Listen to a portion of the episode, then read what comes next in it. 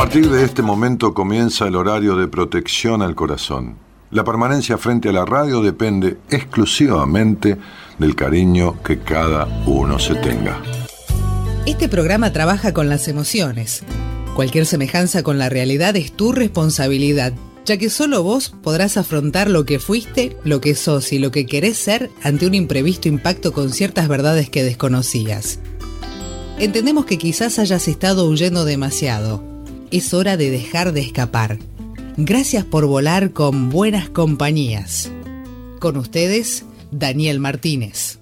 Hola, buenas noches, ¿cómo estás?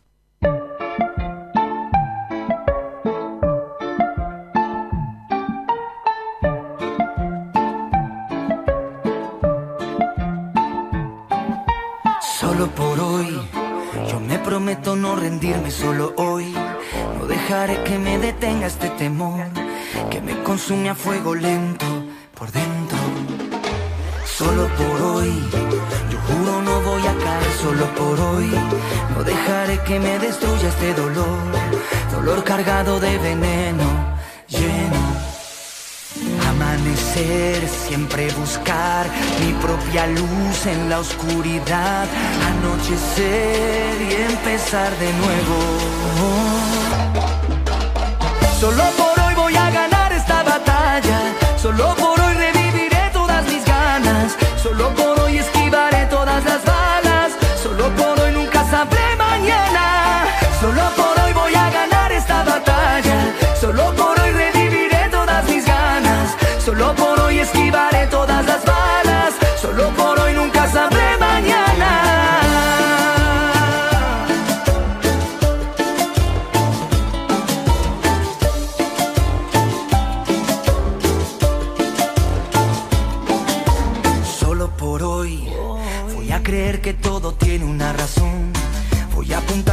Adelante el corazón. Quiero ponerle freno al miedo que siento. Solo por hoy no dejaré que me arrebaten la ilusión. No volveré a callarme por aprobación. No quiero falsos juramentos ni cuentos.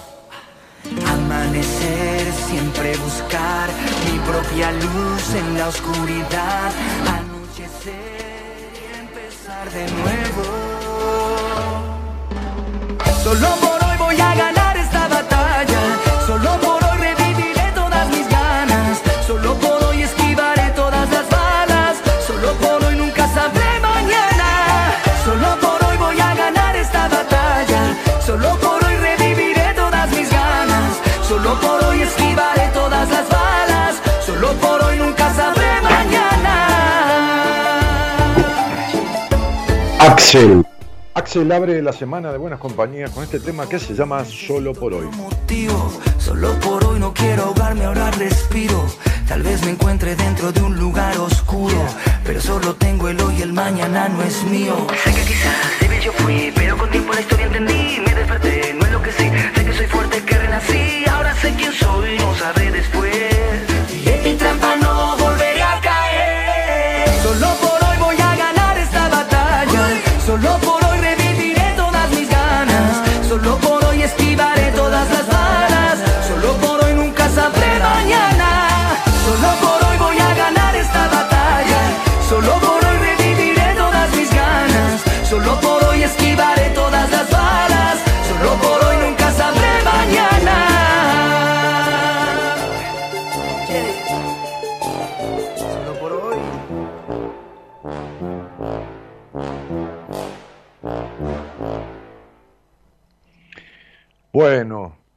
Noches a todos, que tengan buena semana. Solo por hoy, dice la canción, ¿no? Solo por hoy. Y ese solo por hoy no es, digamos, una, una creación de nadie, ¿no? Es una frase que viene hace muchísimos años transitando eh, muchas cuestiones, como por ejemplo la de, la de Alcohólicos Anónimos, ¿no? En donde la frase solo por hoy no voy a tomar es una frase instituida, ¿no? En ese solo por hoy, porque dueño del mañana, dueño del ayer, nadie es dueño de nada. el ayer es pasado, el mañana no llegó y ese solo por hoy. En fin, y tenemos este hoy y este ahora. Ayer, eh, ayer a la noche, así un poco de manera improvisada, este, programamos con, con Gabriela 10 minutos antes o 15 minutos antes, este, decidimos, no programamos hacer un, vivo en Instagram. Y cuando llegó el momento que me dijo, dale, vamos, que estoy, tengo conectado el celular y el pie para el celular, y me tomó como de sorpresa. Y abrí la cámara y ahí estaba yo. Este, entonces se, me ocurrió eh, como improvisar una conversación eh, con la gente que se iba enganchando, que fueron muchos, sobre esos momentos en los que uno siente que no puede más, ¿no? Porque en los momentos en los que uno siente que no puede más, en los momentos en que uno siente que se está como destruyendo, este, es en los momentos que, que hay la oportunidad de transformarse. Hasta la naturaleza obra esto, ¿no? Con, la oruga y la mariposa, ¿no? Este, este, este animal que, construye todo un, envoltorio, un capullo, y que cuando hace el proceso de esa transformación explota y aparece de ahí este, unas alas de colores y una mariposa que, levanta vuelo, ¿no? De esta oruga que caminaba apenas con sus patitas y eh, lentamente por la naturaleza, de esa, de esa transformación, ¿no? de, esa, de, esa, de esa catarsis. este, sucede el devenir de una mariposa. Y hay una historia muy linda con eso, ¿no? Este, creo que, no, recuerdo si yo la grabé, está grabada, pero eh, posteábamos hoy justamente esto que decía, en los momentos que sientas que no podés más, no es que te estás rompiendo, estás frente, frente a la posibilidad de transformarte, ¿no? No es que uno se está transformando, sino que está frente a la posibilidad, ¿no? Este, y, si no es ahora, ¿cuándo? ¿No? Si no es, es exactamente en, en las situaciones de más angustia, escribíamos en ese posteo de más tristeza, de pérdida, de incertidumbre y de dolor, en donde nosotros, los humanos, este, encontramos más cerca la posibilidad de hacer una transformación. Este, yo hablaba hoy con una paciente que estoy por darle el alta, ¿no? En cualquier momento, en 10, 15 días, y, ella me decía, estaba muerta en vida en enero, ¿no? me decía que, le, que hablaba con una amiga que le decía, qué bien que estás, qué bien que te veo, eh, y ella le dijo, estaba muerta en vida en enero, ¿no? Bueno, justamente fue un momento que ella aprovechó para esta transformación. Cuando esa sensación de no poder más invade, esa sensación de no poder más, es cuando se abren dos posibilidades, ¿no? podríamos dividir en dos, dos caminos, dos. O sea, el permanecer eh, de la misma manera, por necedad, por obtusidad, por, por mandato, por miedo, qué sé yo, por lo que fuera, o la posibilidad de emprender un camino de transformación, ¿no? Este, yo le daba el alta hoy a una, una muchacha de, de Australia, este, que la tomé hace unos meses, más o menos tres meses. Eh, y como siempre les digo, yo tengo un, todos los pacientes que están cursando un proceso están en un grupo, un grupo de WhatsApp de, de pacientes. Y cuando yo les doy el alta, escribo algo, porque cuando alguien llega al grupo, digo cómo se llama, a qué se dedica, un oficio, una profesión, una actividad, no importa, lo que fuera, ama de casa, lo que fuera. Y, los otros miembros del grupo la reciben y, y, saludan, bienvenida, esto, lo otro, yo también le doy la bienvenida. Después ese grupo va conversando, ¿no? Va, va interactuando. Por ahí ponen alguna canción o por ahí conversan, que son de diferentes lugares, de diferentes países y de diferentes ciudades de, de, Argentina, porque son las personas que están en, tránsito, digamos, en tránsito, en, proceso conmigo. Cuando alguien se va, entonces yo menciono que le doy el alta, hace un tiempito cortito eh, empecé a pedirles que digan algunas palabras de despedida, ¿no? Este, y bueno, todo el mundo la felicita, todo el mundo, todos los que están ahí en el grupo, eh, le dan felicitaciones y, y después se va del grupo, se va porque si, no estaría lleno de gente desde siempre, ¿no? Entonces, por supuesto, sigue estando en mi, en mi celular, ¿no? Este, entonces yo hoy decía, este, bueno, llegó tal persona desde Paraguay, porque justo había recibido a, una nueva paciente desde Paraguay, y se va tal persona de Australia. ¿no? Había recibido primero temprano a alguien de Paraguay, este, los pacientes de, y las pacientes del grupo se les saludaron, le dieron bienvenida, y al rato, como a las, a las 7 de la tarde, puse, bueno, llegó, hoy llegó tal desde Paraguay y se va tal desde Australia, ¿no? tal de Australia, no, no desde Australia. Llegó un momento tan placentero, puse de darle su alta, luego de alrededor de tres meses de proceso, eh, la nombré y puse has trabajado intensamente y tus resultados están a la vista, en tu sentir, en tu obrar. Déjanos aquí algunas palabras que reflejen tu experiencia en este proceso. Te mando cariños y felicitaciones.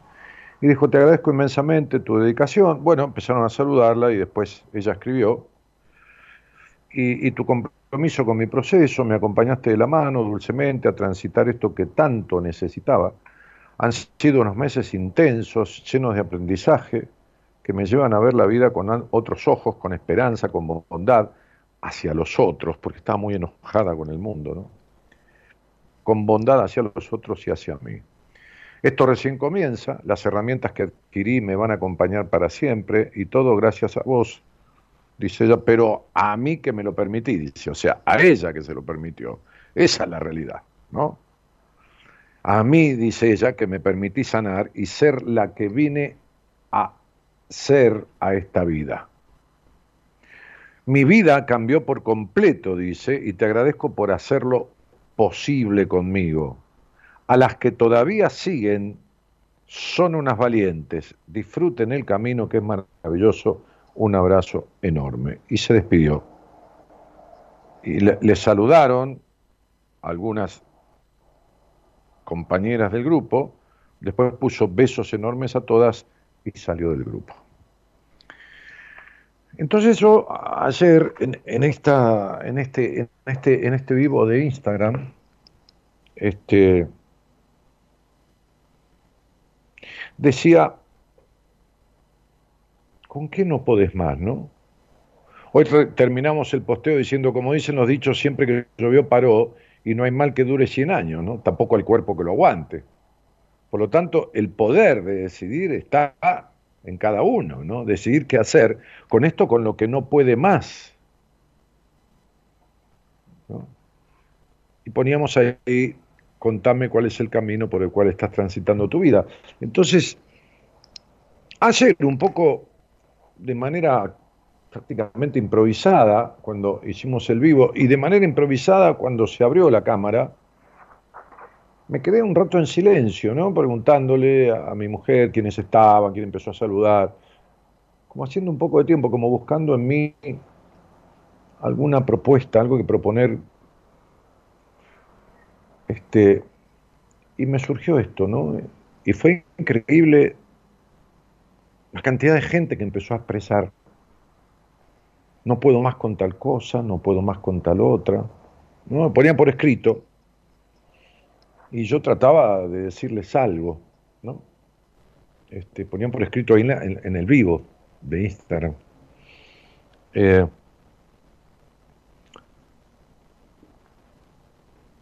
y trataba de decirles algo de acuerdo a lo que me decían, ¿no? Eh, había una mujer que decía, no puedo más con estar con alguien a quien no amo, ¿no? Entonces yo le dije, le contesté con el nombre y le dije, y, sí, no podés más conectar con vos, porque a quien no amas verdaderamente es a vos, si estás con alguien que no amas. Amás en el amor, el amor eh, dicho con toda simpleza, no, no empecemos con los amores románticos, idealizados, el amor perfecto, el príncipe azul, la princesa encantada, y toda esta este, panacea inalcanzable que no existe, que es propio de, la mente muy histérica, muy, muy de evadir, ¿no? Este, como hoy una paciente me decía, ¿será que yo soy una mujer que da mucho amor? Le dije, no, no, ¿será que no sabes lo que es el amor y sobre todo no te das ni un poco a vos misma? Entonces, este, se me ocurre que esto que empezó anoche, a las 11 de la noche, este vivo de Instagram, em, estaría bueno continuarlo en este programa, ¿no? ¿Con qué crees que no podés más? ¿En qué aspecto crees que no, que no das más, que venís como, como cuando uno viene arrastrándose, ¿no? En el sentido, en el sentido de, cansado, viste, agotado, que lleva a la cama. ¿eh? Este, como un coche que se queda sin nafta y, está la estación de servicio ahí, viste, y, uno quiere llegar con el envión, o que se paró el motor, ¿no? Que llega con lo último, ¿no? ¿Con qué crees que no puedes más? ¿Con qué crees que, que tendría que ser un basta ya? Por eso la canción de, de Axel, ¿no? Dice, juro que no voy a caer, solo por hoy no dejaré que me destruya este dolor, ¿no? Dolor cargado de veneno, lleno, ¿no? A veces uno no puede más con el rencor, a veces no puede más con el miedo. ¿no? A veces no puede más con el encierro en uno mismo. A veces no puede más con un vínculo, con una relación que está teniendo. A veces no puede más y siente que se rompe en pedazos con, con una actividad, con un trabajo, con una profesión, con un oficio. Solo, solo por hoy, ¿no? Este, esquivaré las balas, reviviré las ganas, dice la canción, ¿no? Este, voy a, ganar esta batalla. ¿Cuál, batalla? Las batallas no se ganan en un instante. La batalla de, de esa parálisis, ¿no? La batalla de esa parálisis, de estar lleno de, de rencor, resentimiento, miedo, agresividad, intolerancia, perfección, necesidad de aprobación. ¿Con qué no podés más, no? Hay gente que se oculta hasta en los más mínimos detalles. Hoy le decía a una paciente, ¿me haces el favor de poner tu foto ahí? Este no, no es el Instagram de tu hijo, es tu Instagram personal. Pone tu foto, porque en vos y por todas las cosas que hemos visto desde que empezamos tu proceso, que hace poco que empezamos, y por todo lo que me estás contando, que estás transitando y te está pasando internamente, en vos hay una falta de, autorización, de permiso a, a, ser vos hasta en los más mínimos detalles, ¿no? A, aparecer, ¿no? A, aparecer, a poder aparecer. Entonces poner, poner tu foto ahí, ¿no? Me contestó, tenés razón, ¿no? porque justo me estaba hablando este, de, de, un montón de cosas que tenían que ver con eso, ¿no? Con, como, como, como, estar preso, ¿no? Preso en la vida, ¿no? Preso simbólicamente, preso. o presa, qué sé yo. Y, bueno, y puso su foto ahí, que, muchas veces tiene un simbolismo muy grande.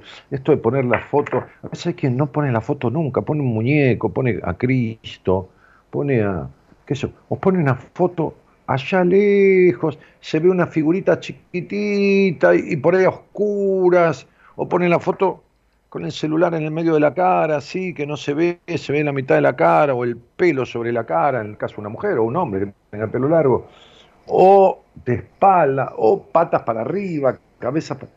Tiene tanta importancia esto, ¿no? Tanta, importancia, tan, tanta significación, tanta simbología, ¿no? Esto de no... De, quién es ese lugar? ¿no? ¿De quién es ese Facebook? ¿De quién es ese Instagram? ¿De quién es? De esa persona, ¿y ¿qué aparece? Una flor, un perro, un gato, no digo que uno un día no puede poner por un día, qué sé yo, el día del animal y pone el perrito ahí, bueno, está bien, pero se entiende, ¿no? Lo que quiero decir, o una foto con su hijo, con su hija, bueno, está bien. Entonces, digo, ¿en qué sentido de tu vida no das más, no? ¿En qué sentido estás así como, eh? como, como sintiendo, como decíamos en, el posteo, ¿no? Para, para, para leerlo este, textual, sentir que no podés más, ¿no? Como que te estás rompiendo, ¿no? ¿En qué sentido? ¿En qué aspecto de tu vida? Bueno, de esto se trata. Y estaría bueno que entiendas que hay dos caminos, o dos posibilidades, dos grandes posibilidades, no puede haber alguna más, pero las que son asimétricas, digamos, antagónicas, totalmente diferentes, es quedarse como está o tomar el camino del basta ya solo por hoy ganar esta batalla contra el miedo, contra esto, contra no más de esto, no quiero más de esto para mí. Esto es decir, no quiero más de esto, no querés más de esto para vos. Porque la pregunta es, ¿cuánto tiempo hace ya que sentís que estás cargando con lo que no deberías cargar?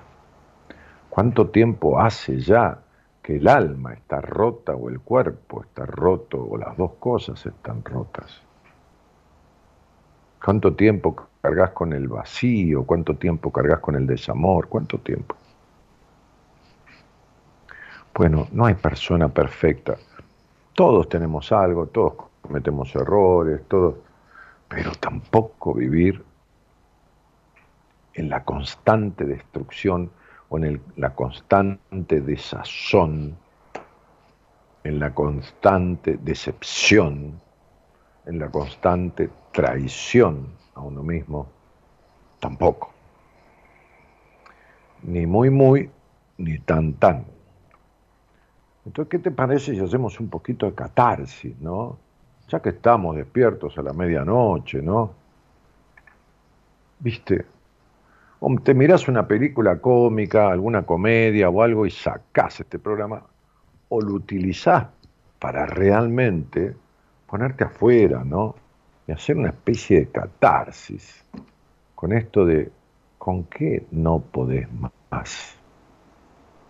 Vamos a poner un pedacito, una canción, para escuchar o leer cosas que ustedes refieran a esta propuesta o consulta mía, o alguien que realmente quiera hablar para entender por qué sigue adelante con cosas que le están, lo están rompiendo por dentro, por fuera o por ambos lugares. ¿Está? Buenas noches a todos y muchas gracias por estar.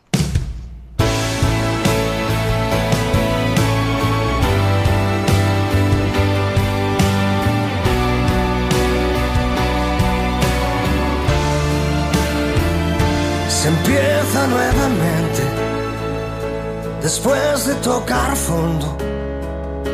Verás lo que soportas con todo el mundo en contra.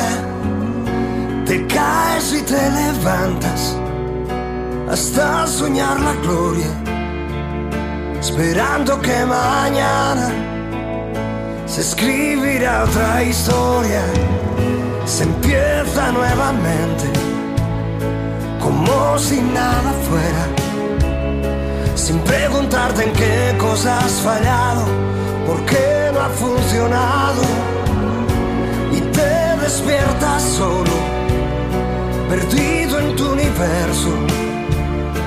Volando entre las nubes de tus sueños, luchando contra el tiempo.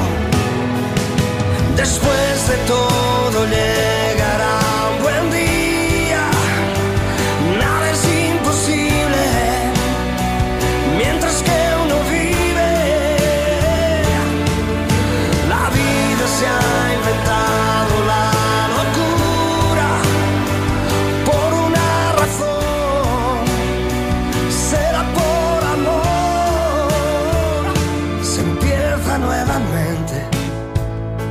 pensando en los errores.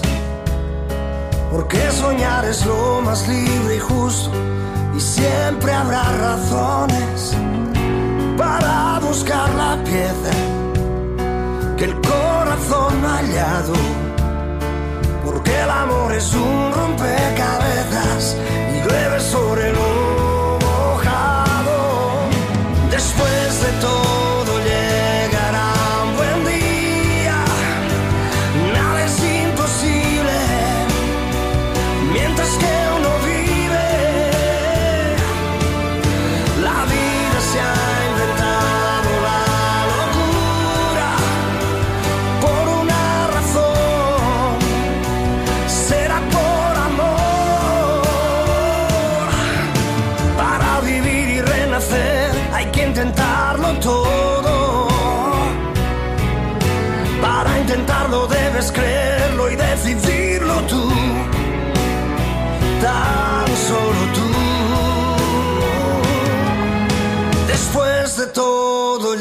negará.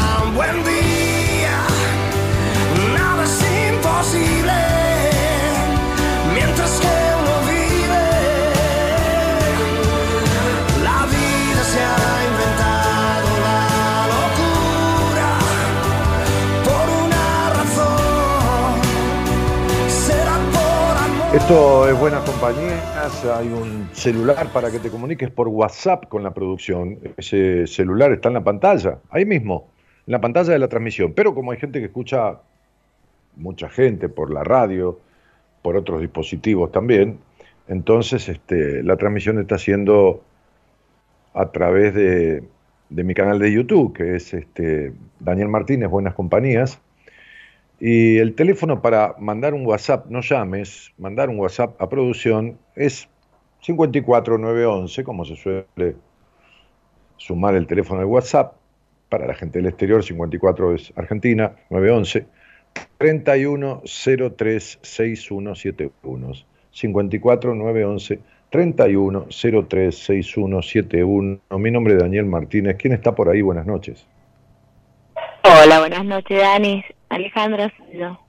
¿Qué tal, Alejandra? ¿Cómo te va? Bien, todo bien. Bueno. Tranquila. ¿De dónde eres? De Mendoza. Bueno. ¿Y, y con quién vivís ahí en Mendoza? Eh, con mi mamá. Muy bien. Vivo con ella. ¿Y, y vivís con tu mamá desde siempre o vivís con tu mamá porque estás de vuelta? No, no, no, desde siempre. Ok. Ale, ¿a qué te dedicas? ¿Tenés algún trabajo, alguna actividad? Sí, trabajo en turismo, soy licenciada y ahora estoy en hotelería trabajando. Bueno, qué bueno. ¿Te gusta? Sí, me encanta. Bueno. Realmente es la profesión que más me gusta. ¿Habías transitado otros trabajos? Eh, sí, estuve trabajando en un negocio mientras me pagaba la facultad, estuve 13 años. Eh, después trabajé de guía de turismo Claro. y hasta que empecé en hotelería, que es lo que más me gusta. ¿Te gusta más la hotelería? Sí, Ajá. Y, y- y cuando empezaste a estudiar turismo, porque hay carreras específicas de hotelería, ¿no había en ese momento? Eh, acá en Mendoza estaba hotelería y turismo, en una Ah. facultad y otra que era la licenciatura en turismo en la que estudié yo. Me gustó más la, la otra que era la licenciatura en turismo solo porque era más como medio ambiente, mucho más historia, geografía. La Ah, otra era muy evocada a la parte hotelera, empresarial. y Claro, mí me está muy gusta bien. más la parte. Sí, sí, sí. Bueno, bárbaro. ¿Y, y, y el programa lo, lo conoces hace tiempo, hace poquito? No, hace bastante. Mi mamá lo viene escuchando hace un montón de tiempo y bueno, siempre te escucha, qué sé yo, así que por ahí me quedo con ella, los escucho. Hay veces que nos vence el sueño y bueno. No, llego, está muy bien. Usualmente suelo llegar. Claro, andate a dormir. Sí, claro. Che, Ali, ¿de qué querías que habláramos? ¿De qué tenías ganas? Eh, Hay algo, hay algo a- hablando de hablar, este, antes de ir al tema que te trae, a lo mejor coincide o no, pero ¿hay algo con lo que crees que no podés más, Ale, querida? Eh, sí. Siento como que tengo varios aspectos así para resolver y que, que me encuentro como trabada, no sé, es como que no, no lo termino de definir todavía. Pero, a ver, con tus palabras, no trates de explicarlo científicamente. ¿Qué sería estar como trabada para vos? Para cada uno es lo suyo, ¿viste? ¿Para vos qué sería? Para mí, eh, no sé, es como que me encuentro trabada en, eh, a ver, no en la parte, quizás también en la profesional, porque me gustaría estar, no sé, en otro hotel, qué sé yo, en otro cargo, dentro de lo que estoy. Eh, me gusta donde estoy, pero me gustaría otro reconocimiento. Después, por ejemplo, estás en la parte de recepción, en la parte administrativa. Claro, yo soy recepcionista administrativa. Estoy en la parte, digamos, de, de la gerencia, pero no es comando la parte gerencial. Estoy en la parte más administrativa. Y a mí me gusta más la parte como gerencial, la parte más como... contro- no controlar, sino como que más me gusta el No, por favor, controlar no, basta de control, Alejandro. No, no, no, la, no. la palabra control para vos es, es tremenda. Sí, Es una palabra que es la que te produce los aspectos que se negativizan y los que no potencian tu desarrollo laboral y posicional dentro del trabajo. Justamente, mira como el inconsciente es divino, ¿no? Si uno sabe escucharlo y si tiene una ayuda, como por ejemplo tu, tu numerología ahí, cómo el inconsciente entrega, aunque uno ni hable, ¿no? Si yo, si yo dejo venir a la gente que viene al aire, la dejo venir y que venga y que venga y que hable y que hable, entrega todo. En, en- en pequeñas palabras, yo hilvano, entrega todo. Y la palabra control es lo que más te perjudica en tu vida. Ujú. Como que quiero tener un control de todo y a la vez no puedo hacer nada.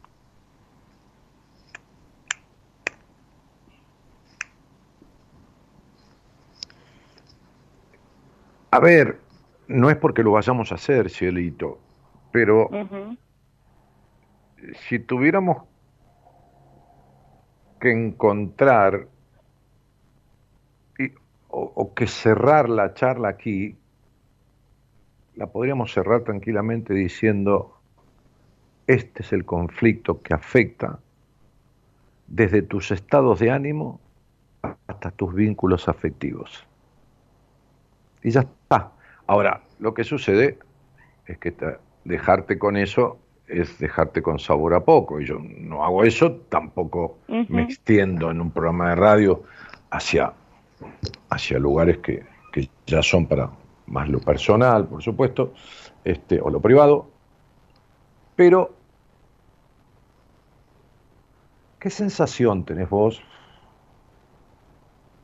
con esta necesidad compulsiva de querer controlar? ¿Qué es lo que te pasa? Es decir, abrite, ¿no? Fluí naturalmente, ¿no? No razones mucho. ¿Qué no crees sé, que- por ahí es como que, sí. No, no, mi vida, dale, dale, dale.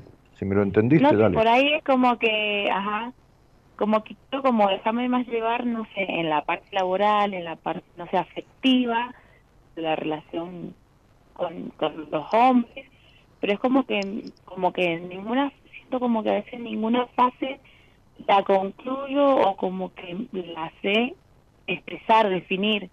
Es como que quiero tener eh, las cosas, eh, digamos, lo más tranquilo posible y termino como armando un lío de aquello, entonces trato mm. de estar como pero, pero, pero, el, el, lío de aquellos, ¿en qué sentido lo armas? ¿En qué sentido? Sí, no sé, por, por ahí eh, quizás por miedo, no sé, a veces a no decir lo que me pasa o lo que quiero o que no me entienden, entonces quizás por eso es como que me, me encuentro enredada y a veces no puedo salir. Sinceramente es eso, no sé, es como que no sé, empiezo una relación con alguien y es como que quizás también una ansiedad de decir, bueno, ¿qué onda? ¿Qué va a pasar? ¿Qué sé yo? Apura las cosas y al final como que termino arruinando todo. ¿Apurar las cosas? ¿Qué sería apurar las cosas, Ale? No, apurar, no apurarlo, pero como que querer saber qué va a pasar. ¿Qué va a pasar con esto? ¿Qué va a pasar con aquello? ¿Qué va a pasar no, con claro, a ver, es esa amiga ansiedad.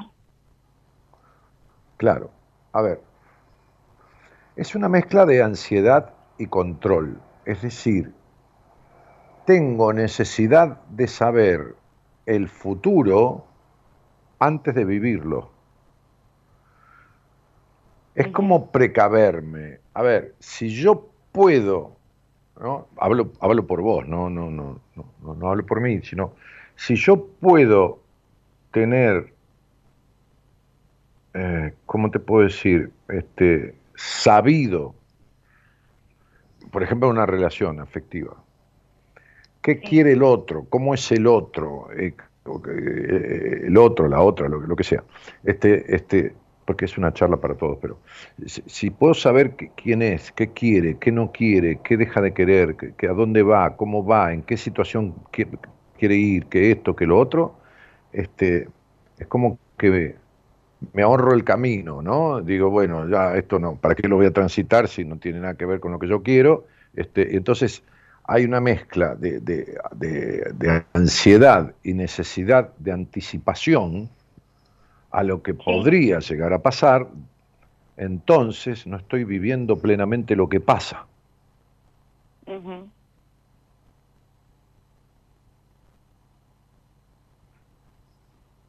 Sí, eso sí. Mm. Me pasa, o sea, que no puedo disfrutar quizás en el momento tampoco es que quiera saber más allá, pero es como que todo me genera cierta incertidumbre en el hecho de que como no he tenido relaciones largas y afectivas eh, con chicos, eh, es como que no encuentro dónde está la falla. Por ahí digo, va, mis amigas tienen relaciones largas, no es por comparar, pero digo, o sea, hay una parte de mí que no se sabe manejar, no entiendo. ¿Pero qué sería tener, no tener relaciones largas. ¿Qué, qué, a qué le llamas no largas? ¿Cuánto, tiempo has estado en una relación, digamos, máximo? No, lo más que estuve fue un año. ah, bueno. Estuve saliendo periodos cortitos. A tu edad, que son 36 años, es como poco. 34. ¿Cuánto, ¿Cuánto tenés? 34. 34. Ajá. Entonces sos del 88. Ajá. 34, correcto. Sí. Muy bien. Entonces, este. Ahora, la cuestión es, ¿vos querés tener relaciones largas? Esta es la pregunta, porque esto de establecer normas, digamos que tu amiga tiene relaciones largas, vos no. No es que comparar, pero bueno, viste, uno vive en una sociedad y tiene relaciones, amistades. Entonces sería, ¿vos querés tener relaciones largas o tenés una lucha interna entre libertad, curiosidad y por otro lado deseo de compromiso, ¿no? Pero las dos juntas son medio complicadas, ¿viste? Porque hay que establecer como una relación de pareja muy sólida, para no te hablo de poliamor ni nada de eso, ¿no? Pero, pero, pero sí como vivir una, una relación buena, no hay perfectas, pero con sensación de, de libertad, de disponer del tiempo de uno, del no encierro en la relación, del, no acaparar, de no limitar. Sí.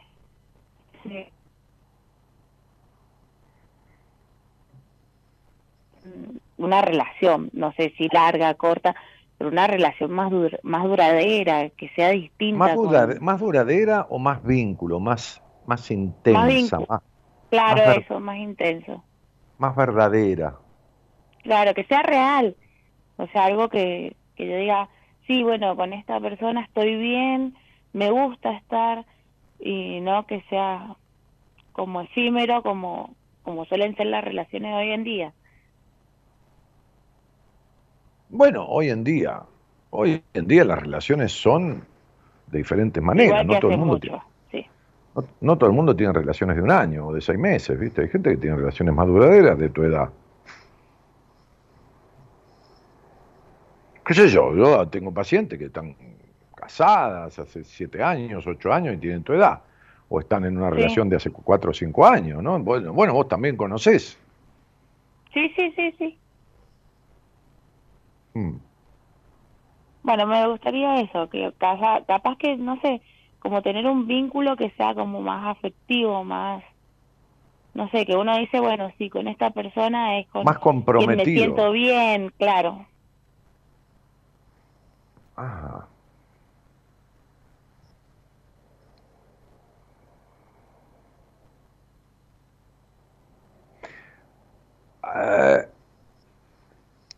¿Tuviste hermanos? Sí, uno. ¿Mayor, menor? Uno mayor, un año y once meses más grande que yo. ¿Varón? Sí, varón. Ajá. ¿Ya no está? Si ya no está, quiere decir, ¿se fue de la casa? ¿Está casado? Está... Sí, está en pareja con, con su novia y tiene mm. un niño, así que mm. vive en su mm. casa.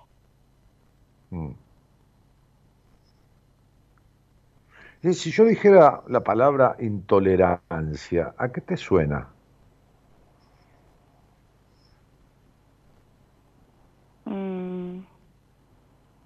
egoísmo es lo primero que se me viene a la cabeza. Ajá. ¿Vos sentís que alguien en tu, en tu, en tu historia de vida, de crianza sobre todo, ha sido egoísta o intolerante? Mm. No sé. No se me viene nadie a la cabeza. Bueno, no, entonces es que no. Sí, no, ah. no no tengo como alguien que se me venga así no a la cabeza. Te hablo, te hablo, te hablo de un tío que veías hace a, cada tres meses, te hablo de la gente con la cual te criaste. Esto tiene que ver con tu padre, con tu madre, qué sé yo, ¿no? Em, mi papá por ahí capaz que fue un poco intolerante, un poco egoísta también, sí. Ah, mira, no se te había ocurrido. Pasa que como tuve poco vínculo yo con mi papá. Ajá. De grande, como que me conocí más. Es como que yo, no sé, como, a ver, de adolescente, mm, como todo adolescente, no me dejaba salir por ahí, yo iba con mi hermano. Entonces después, chao, como que lo bloqueé. Entonces como que después ah. de grande tuve una relación más con él. Crecí, salí de mi rebeldía y ahí sí pude charlar más con él. Pero bueno, en ese hecho lo veía como egoísta, que, que por qué no, o sea, no le importaba si mi hermano salía o si los demás hacían esto, pero conmigo no, entonces... Y con, vos fue, fue no hasta qué edad tuya. Y yo empecé a hablar más con él cuando tenía 20 años. Pero ¿a qué edad era esta cosa de que no y no y no? Y desde los 15, que empezaron los 15, lo, de la secundaria, no, no, no quería que saliera, no quería que esto, no quería que nada. Hasta los 20 más o menos que yo un día le dije, bueno, yo hago lo que yo quiera, yo ya trabajo, me mantengo sola, así que chao. Y de ese momento le costó superarlo, tuvo un tiempo que no me hablaba, pero bueno, después se le pasó. Dijo, bueno, tuvo, tuvo un tiempo de cuánto tiempo que no te habló? ¿Un año? ¿Seis meses? No, habrá sido seis meses, o sea, me hablaba, pero como que, Sí, sí, sí. hola, lo, ju- chao, listo. lo justo y nada más. necesario. Ujú. Bueno, quiere decir que viviste con un, un padre intolerante, bastante rígido y poco comprensivo, ¿no? Porque Sí, eso sí. Eh, entonces este, tu adolescencia, por lo menos la adolescencia de esa etapa que duraba hasta los 20 años, ¿no? hoy la adolescencia se estiró un poco más, Sí, Pero- eh, pero esta adolescencia estuvo perdida, se perdió esa adolescencia en aspectos que eran, por lo menos a tu entender y habitualmente en la mayoría de las amigas, un poco más flexible, ¿no? un poco más permisiva, Sí.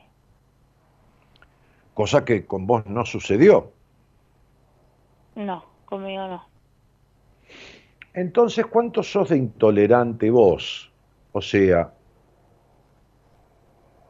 tratando, queriendo imponer que el otro sea como vos querés que sea, o la otra cara de la intolerancia es no dejándote ser a vos misma, no expresarte libremente, porque no te olvides que te fue prohibido todo este tema de la expresión libre y todo lo demás, ¿no?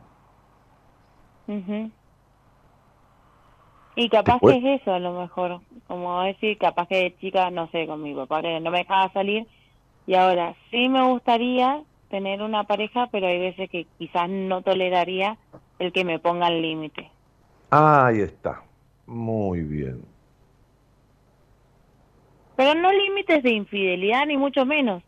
Límites de que, por ejemplo, yo he salido con mis amigas de vacaciones, siempre nos vamos unos días, no sé, a San Juan, no hay nada, pero bueno, No importa. importa, para distraernos un rato. Bueno, quizá a lo mejor el miedo a que, no sé, me, me pongan límites, capaz que eso es lo que no me deja avanzar. Claro, pero lo que pasa es que vos te criaste pensando mucho en lo que el otro pensaría, que en este caso es tu padre. ¿no? No Pensando mucho. Pero no, no me interesaba mucho lo que pensaba. pero si no podía salir. momento... Sí, no, igual lo peleaba todo el tiempo, pero bueno. Ah, pero lo peleabas, pero no, pero no salías. Entonces vos Salía, pensabas en las mil maneras de, de- de encarar la situación para, para poder salir. Venía el no y vos peleabas, pero al final no, no salías. No, no, no, yo le pedía permiso y él me decía, no sé, vamos a ver. Y depende cómo llegaba a la noche, era como si sí o si no. Por ahí sí, por ahí no. Eran más veces que las que no que las que sí. Por eso mayoritariamente era que no. Claro. Mm. Además de eso, ¿era prejuicioso o tu madre es la prejuiciosa? No, era prejuicioso, él sí. Tenía prejuicio Y- por todo. ¿Y cuánto? Bueno, y vos, vos date cuenta, ¿no? Yo te pregunto a vos. Bueno, ¿quién de tu infancia pudo ser egoísta, pudo ser intolerante? No sé, no se me ocurre. Vos, vos fíjate lo que pasa, ¿no? ¿Alguna vez hiciste terapia? No, fui una No. vez y el terapeuta que me tocó, como que no me gustó, era como que, ajá, bueno, dale, chao, nos vemos. Fui a la segunda vez y bueno, estuve contándole un poco así de mi historia y me dijo, ajá, bueno, dale, chao, nos vemos. Y yo creo como que las dos, tres veces que fui, no me dio ninguna respuesta, no hablé con, hablaba yo así como una vitrola y después me decía, bueno, listo, terminó el tiempo y me iba. Entonces era como que listo, la tercera vez me cansé, dije, si no me va a decir nada, me voy a aburrir hablando sola, así que bueno, no fui más. Bueno, pero, a ver, esto es lo mismo que te vayas ahí a, a- ¿cómo se llama? A Aristides, la calle, ¿vivís en, en la ciudad capital de Mendoza? Sí, ¿Cómo se llama la calle donde están todos los sí, boliches y Aristides, los donde bares? están los bares. Ujú. Aristides, Aristides, sí. Tú vas a Aristides a un bar y resulta que le pedís al mozo algo y no te lo trae, te lo trae a la hora, qué sé yo, va la segunda vez, te pasa lo mismo, la tercera vez no vas más. Pero tampoco dejas de ir a algún bar, no irás a ese, pero irás a otro. ¿Por qué no te fuiste a buscar otra persona? Em, En ese momento, eh, en realidad fui a terapia porque después, bueno, falleció mi papá, tampoco, o sea, la sufría su muerte, pero porque tuvo una enfermedad paralela que fue cáncer y sufrió mucho, pero cuando falleció dije, pobre, bueno, está descansando. Y dije, bueno, me dice mi mamá, anda a terapia por las dudas, que no te vaya a hacer mal, que esto, que aquello. Encima fui al terapeuta, que ni me Ah, bueno, como que tu mamá te dijo, fuiste por tu mamá y un poco para ver y entonces ya, chao, suficiente. Claro, porque me decían, pero no, porque te puede hacer mal, qué sé yo, por las dudas. ¿Qué edad tenías cuando tu padre falleció? Eh, 23. 23.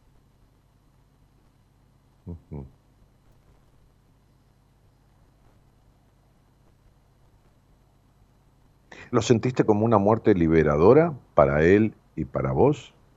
¿Para él y para ustedes? Eh, cuando falleció, sí, porque estaba sufriendo mucho por el cáncer. Por eso, por eso, sí, sí. Pero para mí, yo ya me había liberado, o sea, de que ya hacía lo que quería, salía, todo lo demás. Mm. Pero para él más que nada, porque no sé, es como que fue una persona siempre que sufrió mucho toda su mm. vida, entonces cuando falleció encima que le dio cáncer y era como que todo el tiempo sufría, como que tenía, no sé, enojo con todo el mundo, ya no crecí así porque bueno, gracias a Dios mi mamá es distinta y tu mamá es muy distinta. pobre. Sí, a comparación con la de mi papá, sí. Claro, porque estuvo veintipico de años con él, mucho más alegre. ¿Ah? Digo, estuvo veintipico de años con tu padre, tu madre, ¿no? Sí, sí, sí. Sí, es como cualquier relación, se peleaban, se separaban, volvían, pero bueno, no, no viene al caso.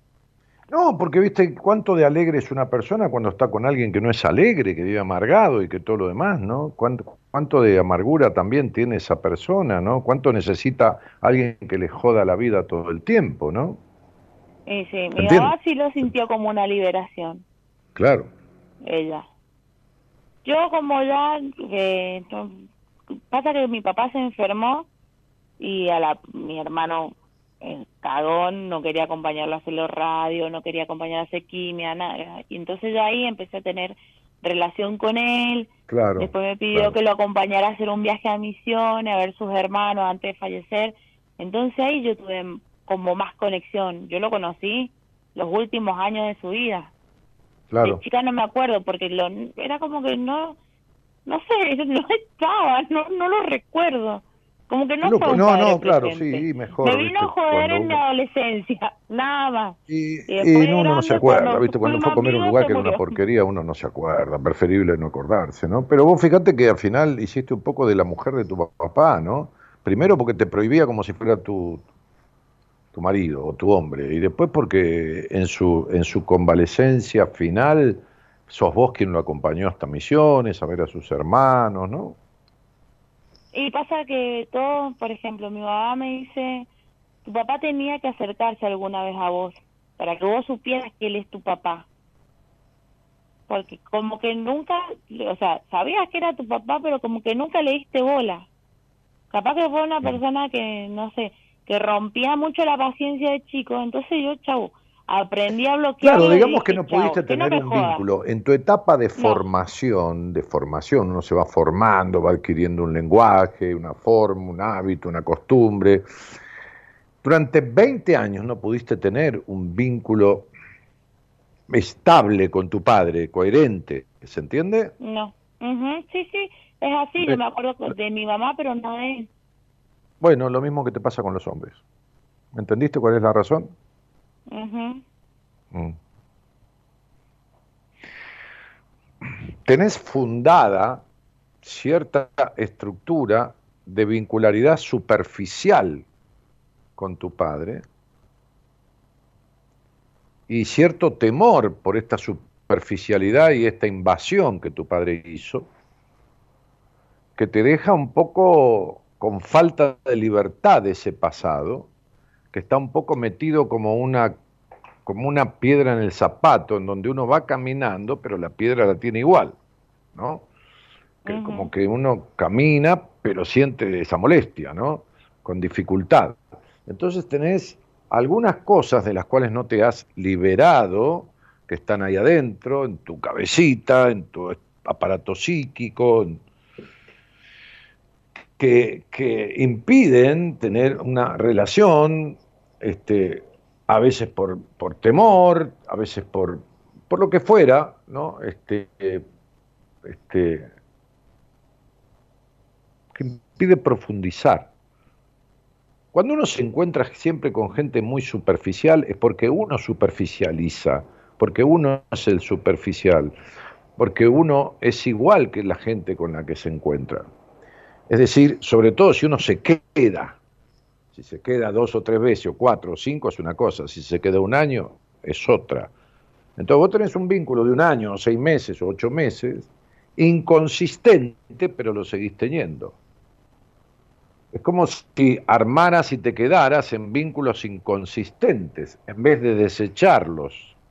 ¿Se entiende? Sí.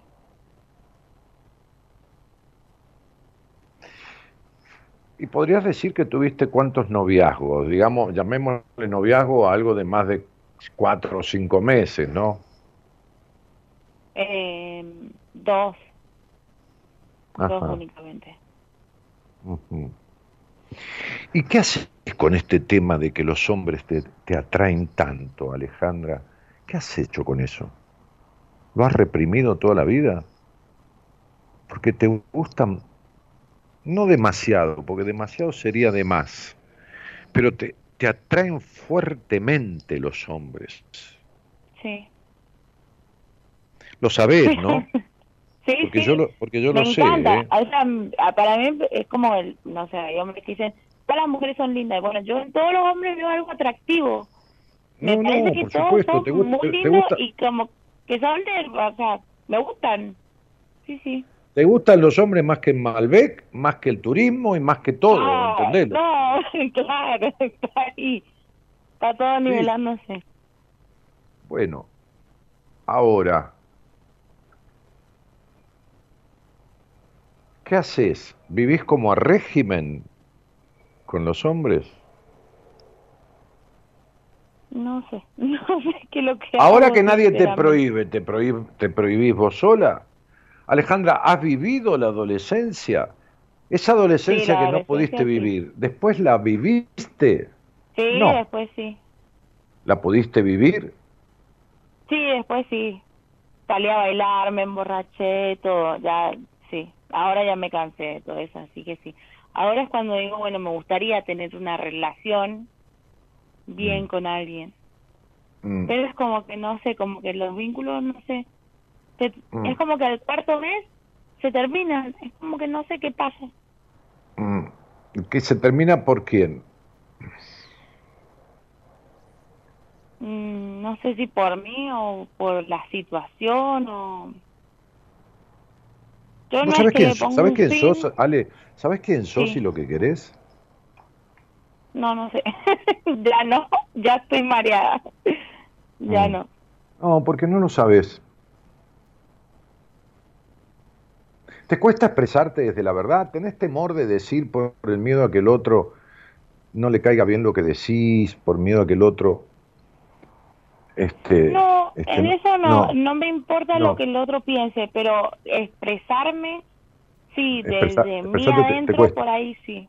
Y te cuesta expresarte porque te importa lo que el otro piense. Te cuesta expresarte porque tu padre no dio derecho a la libre expresión. Te cuesta expresarte porque este, fuiste una chica criada sin ser escuchada, con falta de libertad. Tenés muchos enojos. Hay como mucha necesidad de aprobación. Tenés una sensación de soledad interna fuerte, como si, no importa lo rodeada que estés, te sentís como sola de internamente. Sí, Mm. Bueno, estás deshabitada, deshabitada de vos misma. Hay una, una niña que, que ante la falta de habilitación, de cierta pro- protección, de cierta habilitación paterna, con una madre que estuvo de alguna manera infelizmente en pareja todo el tiempo, veintipico de años, con un tipo que no tiene nada que ver con ella, pero tiene todo que ver, porque si no, no hubiera estado. Este, aunque sea tu mamá lo tuvo para joderse la vida, pero lo tuvo sí, yo creo que y lo, y lo- y lo- y lo sostuvo veintipico de años, no dos días. Entonces no tenés ni un ejemplo de sana pareja en tus padres, ni un ejemplo de un vínculo coherente con un hombre, con, con, con, con el padre, que, eh, con un vínculo con sustento, ni, ni, ni, ni mucho también este tema de la expresión, y entonces estás como con treinta y pico, treinta y cuatro años, treinta y cinco, treinta y tres, qué sé yo, que te asustó cuando te dije treinta y seis, como que no, no, no quiero crecer, parar un poquitito, este, y saliendo con chicos, como dijiste, ¿no? Conozco a los chicos, son chicos, no son hombres. Sí. No, sí, son hombres, pero bueno, qué sé yo. Algún no, no, no, no, pero la expresión tuya de los chicos que conozco, los chicos, vos tenés 34 años, ya tendríamos que hablar de hombres, no de chicos. Pero son chicos, porque así te sentís vos. Falta madurez, falta soltarte del pasado. Mm. Falta... Un poco de terapia, entonces. Falta, no sé, no sé. Falta... Eh, tener verdaderas relaciones sexuales más que tener sexo. Porque también este padre, este, en cierta manera o en muchas maneras prejuicioso, dejó secuelas. No hay padre prejuicioso con madre libre, ¿eh? no existe. Donde hay un padre prejuicioso, la madre de libre no tiene nada. ¿eh? Si no, no está casada con ese hombre. ¿Se entiende? Sí, sí. Ningún padre prejuicioso, ningún hombre prejuicioso puede acompañar a una mujer a ser libre en su intimidad, ¿no? Ni, ni a ser buena, buena hembra, digamos. Al contrario, la limita. Sí, Al contrario, no tiene herramientas. Bueno, entonces tu madre se quedó 18 años o 23 años con tu padre para cumplir los mandatos horribles, represivos con los que fue criada. Sí, eso sí, seguro. Bueno, entonces mi vida, acá no hay ni madre feliz, ni madre libre, ni padre libre, ni hija libre, ni nadie. Entonces vos sos el resultado de situaciones impedidoras y de la misma manera estás impedida, has tenido, por supuesto, por supuesto, has tenido este, este, relaciones sexuales, pero no, no una sexualidad sana, de la misma manera que te cuesta la expresión. Fíjate que todo tu accionar a los 33, 34, 35, los que quieras, está marcado de manera ostensible por el hogar y las personas con las que te criaste. Mientras no cumplas el objetivo de desapegarte de estas cosas que son las negativas que llevas de tu historia, las positivas que trajiste a esta vida no fluirán de la manera que vos querés que fluyan. Fíjate que tu primer nombre me habla de una mujer con mucha capacidad ejecutiva, con mucho don de mando y con mucha capacidad de conducir grupos, que justamente es a lo que te gustaría arribar laboralmente. Sí.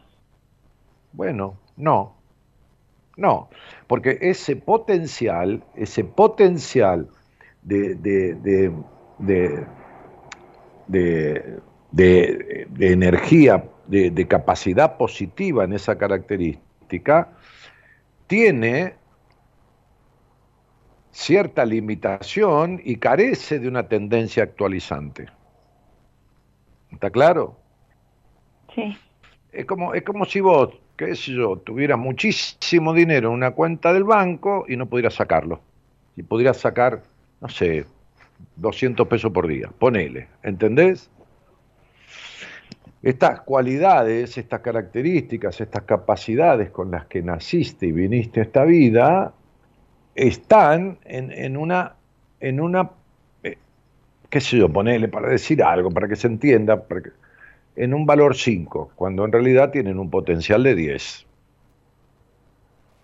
Entonces, esta intolerancia tuya, esta intolerancia en la expresión, esta intolerancia en, la intimidad, porque, porque tenés mal tránsito de tu, de tu intimidad, esta intolerancia te condena a las cosas insólitas en la vida. Estoy leyendo ahí Y este karma tuyo de la intolerancia y el de la destemplanza, que hay subir para bajar, amar para perder, enojos fuertes todavía no, no, no, no, no liberados de tu historia, este, como siempre digo, para que se entienda, la carencia en un niño es enojo.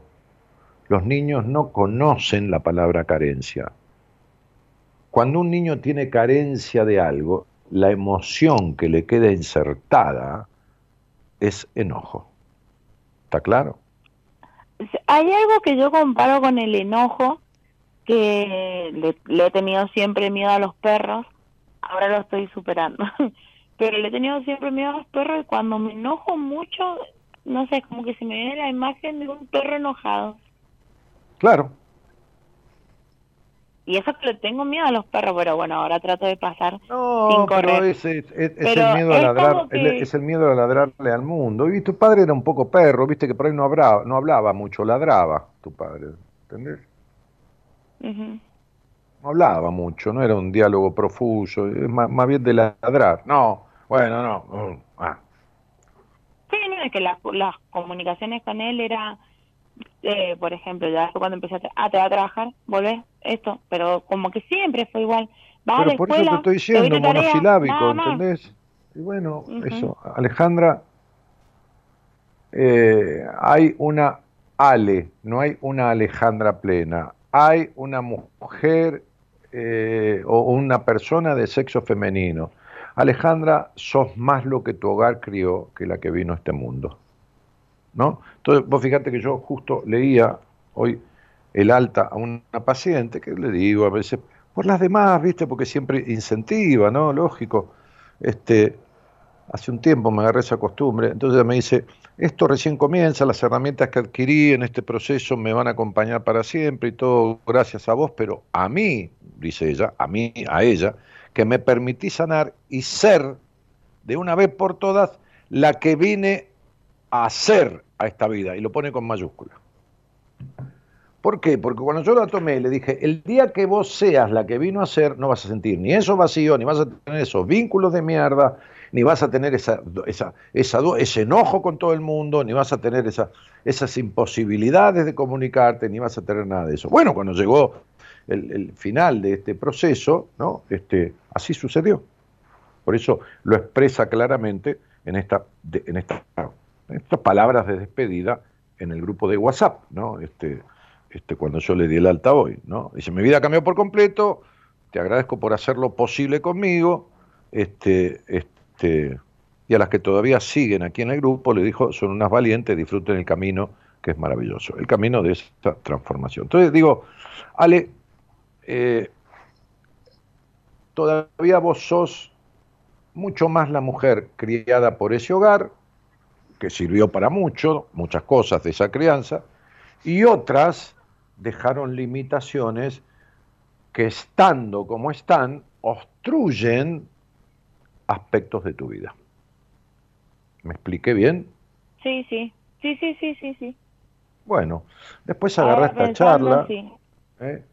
mañana, pasado, cuando estés en paz, en un momento, sin apuros, y escuchátela toda escuchar la conversación, porque una cosa es escuchar. Hablar y otra escuchar. Sí, sí, y otra escucharte. Una cosa es hablar y otra es escucharte.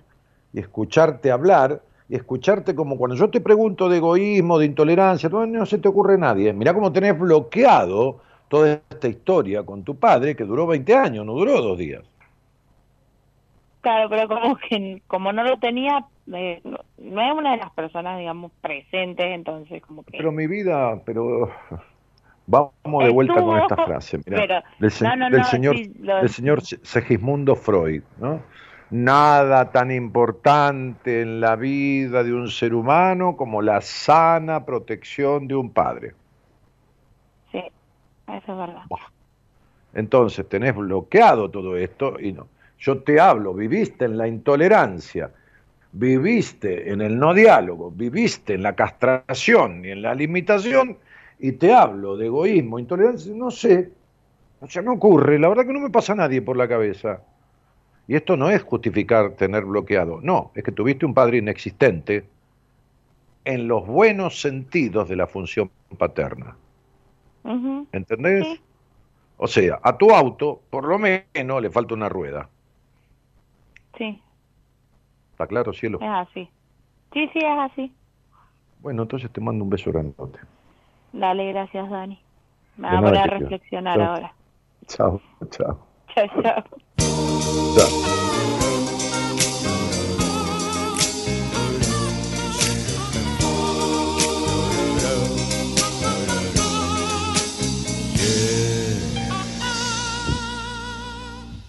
La ex señorita no ha decidido qué hacer.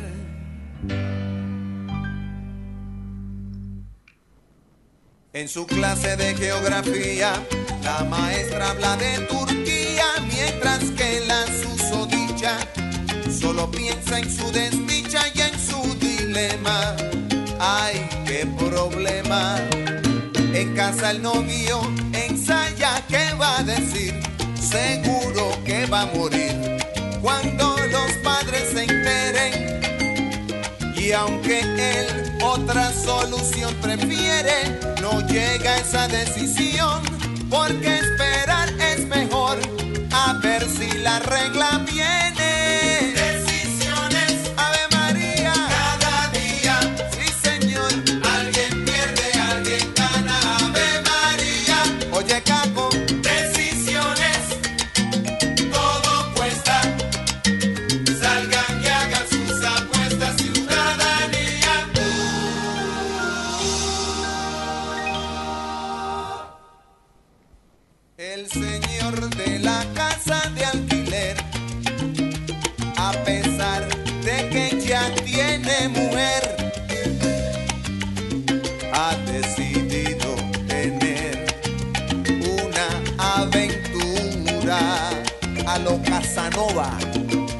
Le ha propuesto a una vecina que es casada de la manera más vulgar y descarada que cuando su marido al trabajo se haya ido lo llame para él ser su enamorado. La señora que no es boba se lo cuenta a su marido y el bravo decide cómo no invitar al atrevido y ella lo cita cual lo ha acordado y el vecino sale todo perfumado con ropa limpia que su esposa le ha planchado y trae una flor que se encontró en el tendedero. Dígalo, love story. Y dentro de casa de la vecina dónde dar primero, con un bate de béisbol del extranjero, de que dicen de que Tony Armas, slugger, y suena el timbre, ring, ring, y no es el gran combo, comienza la segunda del noveno.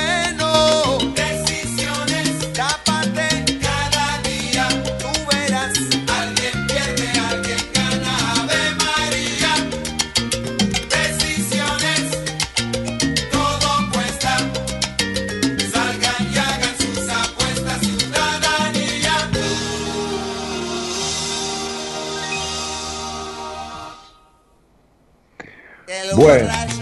está convencido que a él el alcohol no le afectan los sentidos. Por el contrario, que sus reflejos son mucho más claros y tiene más control. Por eso hunde el bien el acelerador y sube el volumen de la radio para sentirse mejor, bien chévere. Y cuando la luz cambia amarilla, la rueda del carro chilla y el tipo se cree un James Bond. Decide la luz del semáforo comerse y no ve el troca aparecerse en la oscuridad. Oh, pito choque y la pregunta, ¿qué pasó? Para la eternidad. Bueno,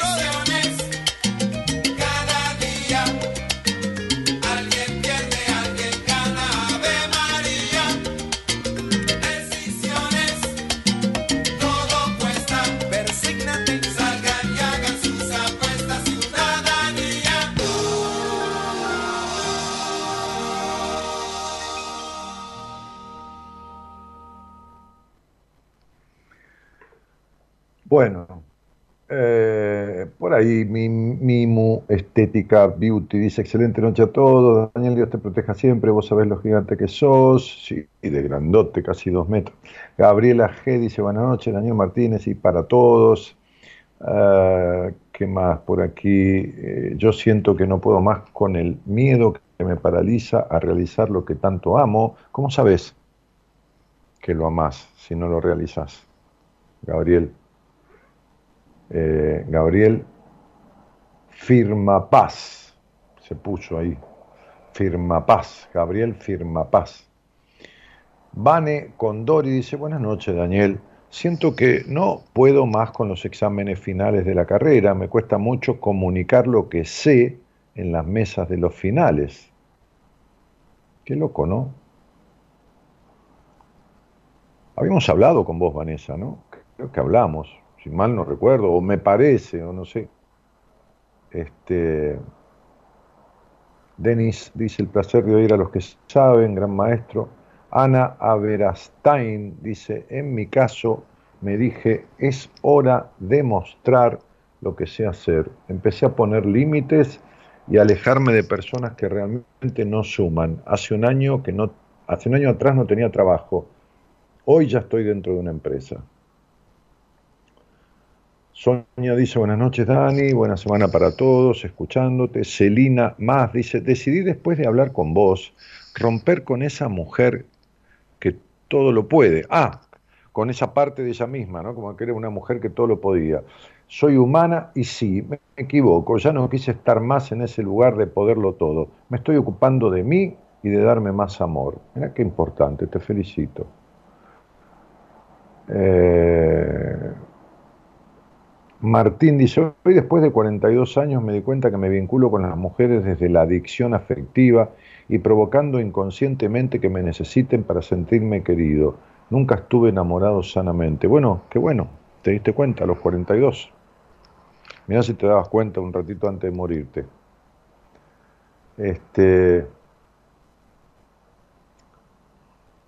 eh, bueno, Marta Magrini que saluda, María Rosa que también, Natalia Gatti que dice, hola Dani, buenas noches.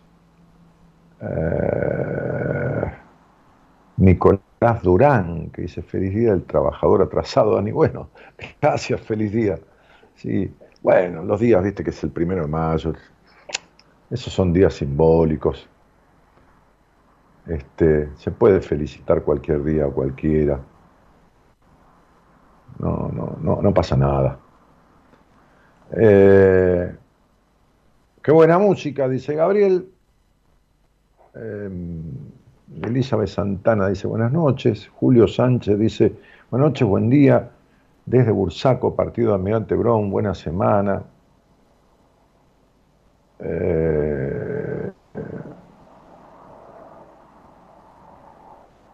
A ver, alguien preguntaba cómo enviar mensajes, alguien se lo dice. Elizabeth dice un gran abrazo desde Neuquén, te encontré pasando por YouTube, como siempre un lujo escucharte y cómo se adapta a la vida, los análisis que elaborás, los quiero. Bueno, buenas noches, bienvenida. En fin, este, ¿cómo, cómo cuesta ¿no? Y cuesta, pero es así, nos cuesta a todos, ¿no? Este, como recién esa charla que tuvimos con Alejandra que duró, bueno, es la, es la una y media, casi, una y veinticinco este, de la madrugada, duró casi como una hora, qué sé yo, 45 minutos, una cosa así, ¿no? Fíjense cómo les cuesta a las personas, y lo veo todo el tiempo, dilucidar el origen de lo que le pasa y no se puede arreglar nada si uno no descubre la causa, ¿eh? ni las enfermedades del cuerpo, ni las afectaciones psicológicas, no se puede arreglar nada si uno no descubre de dónde viene.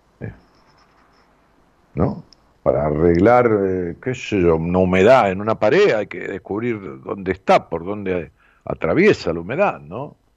Este, como siempre digo, para, si hay una filtración en el techo hay que ver por dónde entra el agua, ¿no? Del lado de afuera hay que ver, no se puede arreglar del lado de adentro porque el agua va a buscar de vuelta un lugar por donde salir. Entonces las cosas mal resueltas vuelven de la peor manera, ¿no? Entonces, este, fíjense cómo en un rato largo de charla con Alejandra, que la dejé ser y explayarse y todo lo demás, para que estuviera tranquila cuando yo le hiciera una pregunta y buscara la respuesta con tiempo, pausadamente. Le hablé de egoísmo, de intolerancia, de todo eso, y me dijo, no, no se me ocurre. No, tengo ni idea. Y vivió con su padre y con su madre y un hermano, no es que eran 14. Este, fíjense, ¿no? Como, bueno, uno lo que duele lo escinde, ¿no? Lo, lo, lo, deja a un costado, pero justamente es lo que hay que reparar, resolver, tramitar, arreglar. Es, es, es lo que hay que, que encontrar para despojarse y deshacerse de eso, porque si no, eso sigue operando, ¿no? obrando dentro de la cabeza de uno, y entonces ella le cuesta expresarse, le cuesta mantener, armar un vínculo, este, un vínculo de relaciones, pero no tiene vínculo, ¿no? No hay acercamiento, no hay un poco de profundidad, no hay intensidad, ¿no? No hay nada. Lo mismo que tenía con el padre. Y el mismo vínculo que la madre tuvo con el padre. Es decir, eh, no, no, no, no tiene de dónde agarrarse para. No hay sano ejemplo ni sano aprendizaje de una sana vincularidad. Pero bueno, este, más que ir a terapia cuando ella fue, esas tres veces, este, para, porque le podía hacer mal la muerte de su padre, lo que le estaba haciendo mal es que tenía a su padre muerto adentro. Porque ya ven que cuando le hablé de ese tema no pudo registrar que era su padre el duro o el egoísta o el monosilábico o el intolerante, ¿no? Tenía a su padre muerto adentro. Y después de grande no sirve arreglar, no, porque ya de grande tuvo una mejor relación, ¿no? Hablábamos esto, no, no, no. Sí, bueno, es mejor que nada, pero no sirve, no arregla los traumas de la infancia, no, no los arregla. No, no, no se arregla.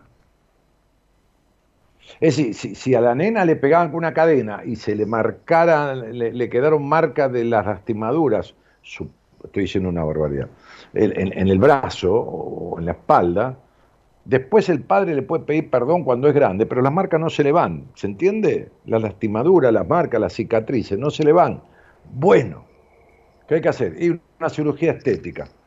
Bueno, tiene que hacer una cirugía estética de su psiquis para sacarse esas marcas que le han quedado tan fuertemente instaladas de esos vínculos primarios. Si no, no puede establecer relaciones coherentes con nadie, ni siquiera con ella misma.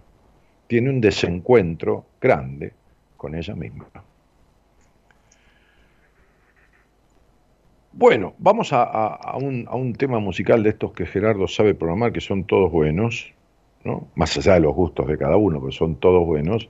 Y si alguien quiere conversar conmigo, le mando un mensaje de WhatsApp a la productora. Después no te quedes arrepentido, ¿no? Que termina el programa y decir, ¿por qué no llamé? Yo quería llamar. Siempre, siempre está, esto pasa siempre, ¿no? Este, mensaje de WhatsApp al 54 911 3103 6171. Ahí está en la pantalla. Vamos, Gerardo.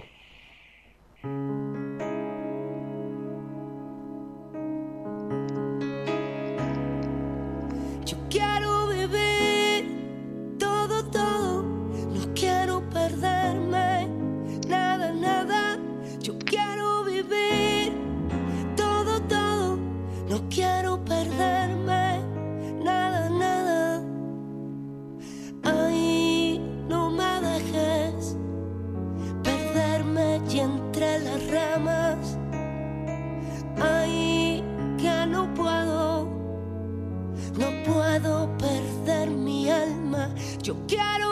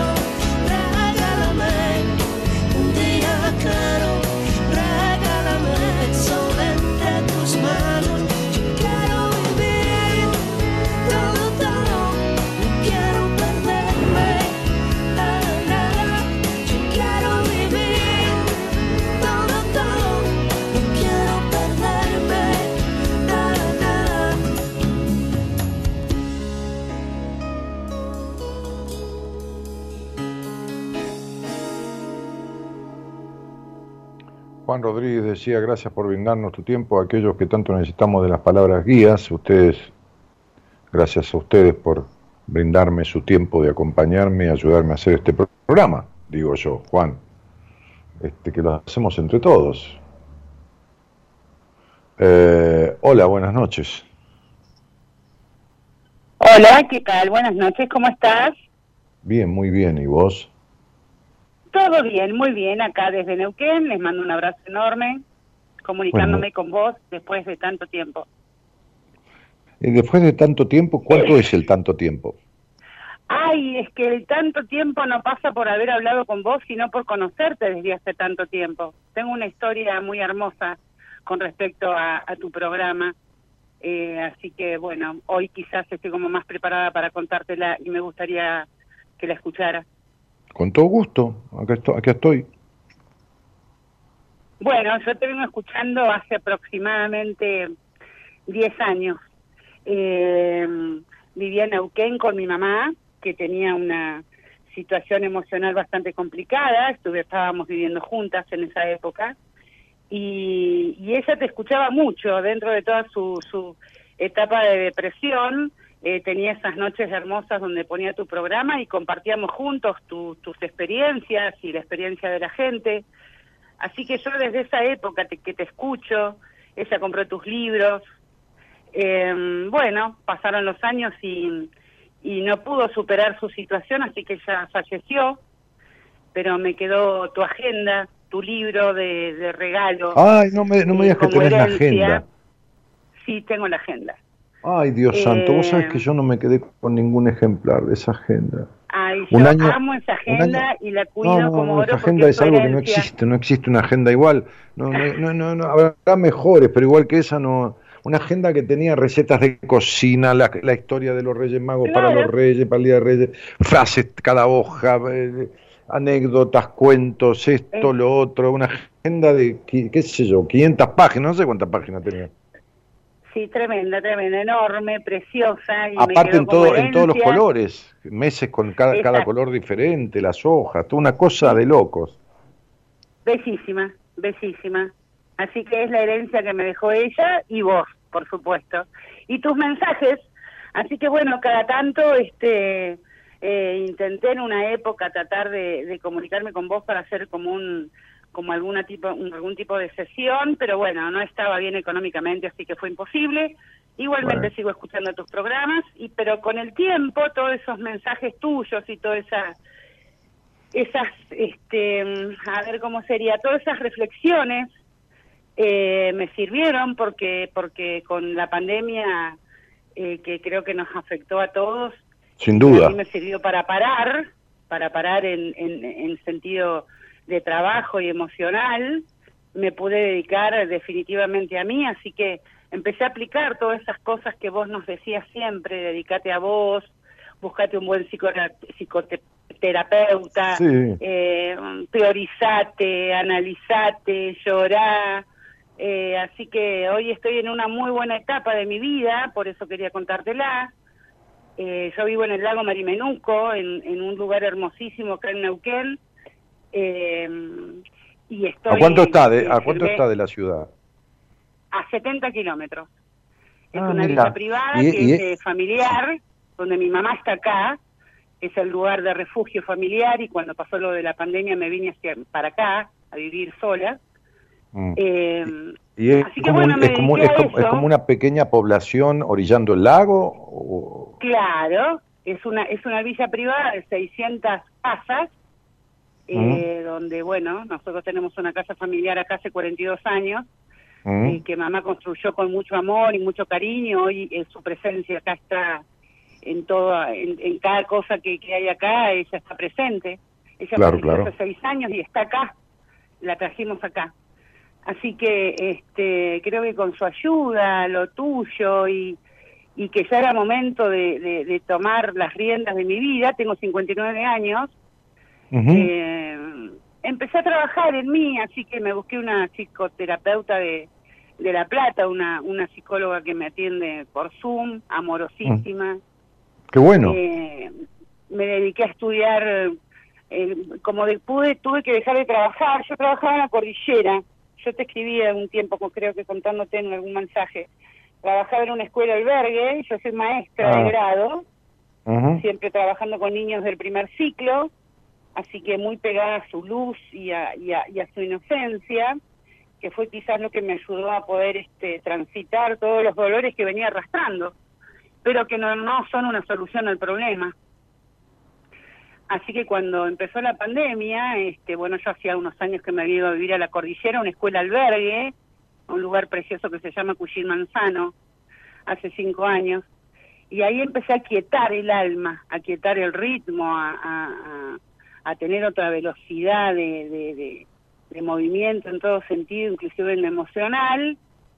Y bueno, la pandemia fue el, el toque final a, a- a esto de tomar la decisión de, de dedicarme a mí. Así que bueno, hoy estoy con terapia, me dedico a estudiar este mitología nórdica, me estoy dedicando a estudiar runas nórdicas, Mira, qué con Pablo. Runa, que es un profesor de Buenos Aires, que tiene una, una visión muy psicoanalítica, muy como vos. Este, las runas no solamente son te dan información de un libro, sino que tienen que ver con todo un análisis este psicoanalítico de, de, de, de- de lo que significan en la vida de uno. Así Sí, sí, una, en una, una mirada, una mirada psicológica a través de las runas, como lo es el tarot o lo es la, la misma numerología, Sí. ¿no? Este, yo me acuerdo Sí. que una vez este, la segunda psicóloga con la que yo estuve en mi vida, que fue la, la- la segunda y, y última, ¿no? Es decir, el segundo profesional que, con el cual hice otro tipo de terapia que con el primero. Lo primero fue más psicoanalítico, lo segundo fue más ecléctico. Este, me dijo un día, anda a ver a esta mujer que es la mejor este, runera, me dijo así graciosamente de, Sí. de Argentina, que era, se llamaba Fabiana Aversa, se llama, no sé, yo no, no le perdí el rastro. Fabiana Versa. Sí, sí, era la mejor en su momento, este, y la fui a Sí. ver, ¿no? Este, y, y- y es muy linda la lectura. Cual- cualquier lectura este, de cualquier disciplina metafísica es linda y es positiva Sí. este, sí. este, cuando, cuando está hecha desde el lugar no adivinatorio, no que el futuro, no Claro. nada de eso, sino para poder descubrir cosas de uno y, y- y- y en, en ese sentido, ¿no? Más bien, ¿no? Claro. Bueno, y esa, esa es la mirada que le da Pablo Runa, que, que es mi profe, él hace muchos años que se dedica a esto, y tiene un, análisis tan profundo que, que desde que empecé a estudiar con él es, un taller que dura como nueve meses, llevamos como cinco, hemos atravesado todas esas runas y que las, y las vamos viviendo, y eso también me ha, me ha ayudado mucho a sanar, sobre todo lo que vos hablas siempre, la relación con el padre o esto de los mandatos, esto de vivir este sometido por ahí a, a los mandatos familiares, sociales que hacen que uno de pronto se dé cuenta que uno no es uno, que uno, uno es una máscara. Que Sí, fundamentalmente son los familiares, ¿eh? los mandatos familiares. Estos constituyen, o distorsionan y constituyen o- o- o propician, pero de todas maneras son los que afectan en buen o mal sentido el 70, el 80% de la conformación de la personalidad de uno, ¿no? Lo social Claro. viene después y lo ambiental a, digamos, a morigerar un poco esto o a potenciarlo, ¿no? Pero, pero, Claro. pero, pero lo, lo, lo, lo familiar, este, lo cercano, es lo que más condiciona a la formación de la personalidad. Que cuando esa crianza es como fue la tuya, entonces, este, entonces, este, este, aleja mucho a la persona de sus características esenciales, ¿no?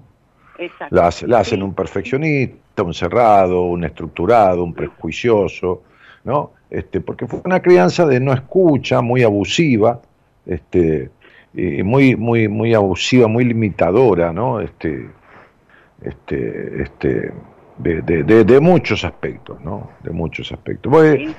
fue- fueron un padre y una madre, ¿cómo te puedo decir? Ambos dos desdibujados en sus roles, muy desdibujados. Sí, Muy- totalmente muy de acuerdo, muy totalmente de acuerdo. ma. Sí, mamá, imagínate, por eso te digo, mamá con una depresión, toda su vida con, con una depresión bastante marcada, y papá un tipo totalmente infiel, el que yo consideraba que era como el eje de mi vida, y, y los años me fueron mostrando que, que, que, no era tan el eje, es decir, me quedé con sus mandatos hermosos. Hay mandatos de, de que tenía eh, eh, que sigue teniendo, ¿no? Hasta el día de hoy, pese a que no tengo contacto. Pero este, esto de, por ejemplo, ser libre, independiente y autosuficiente, creo que es el mejor regalo que me dejó.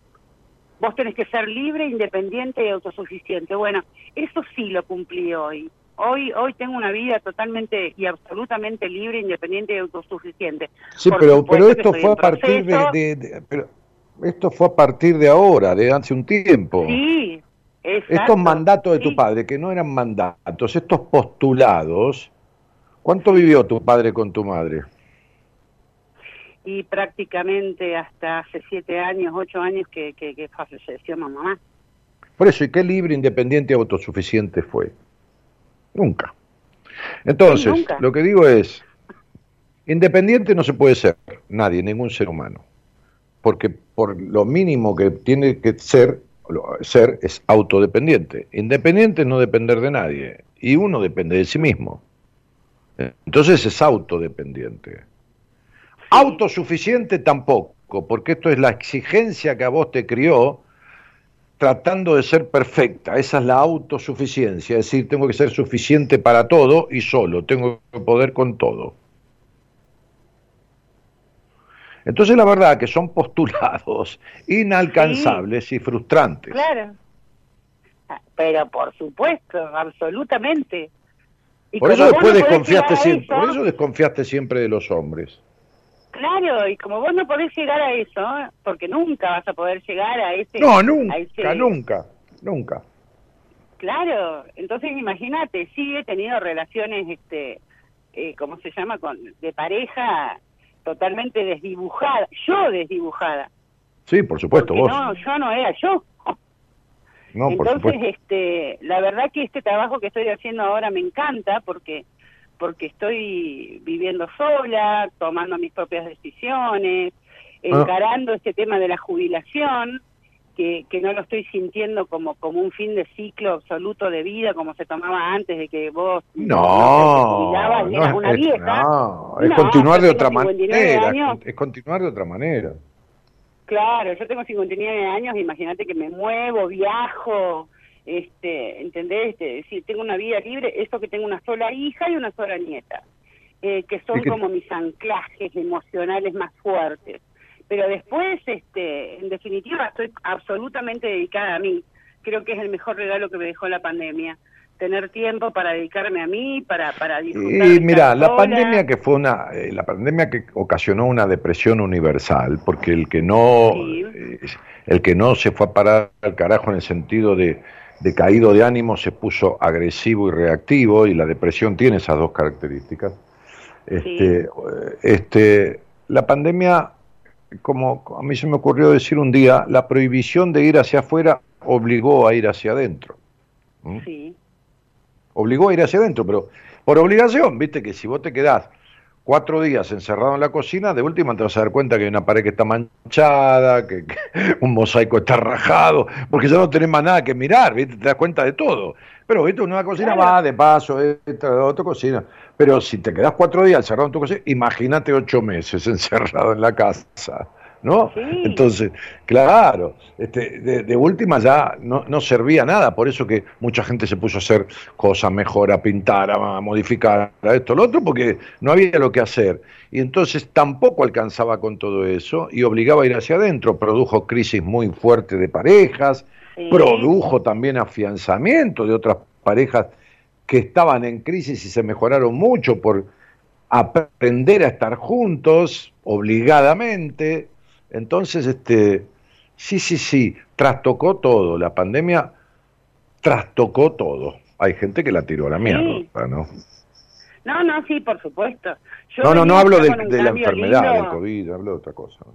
Sí, sí, sí, yo ya venía con un cambio lindo igualmente el, el hecho de haber y, eh, haberme ido a vivir a la cordillera porque cambié la locura de Neuquén este de- y, y haberme ido a vivir a una cordillera, un albergue, trabajar con niños que viven de comunidades mapuches y, y éramos pocos compañeros y estar de lunes a viernes en ese lugar precioso me, me, me, me aquietó el alma en un montón de cosas.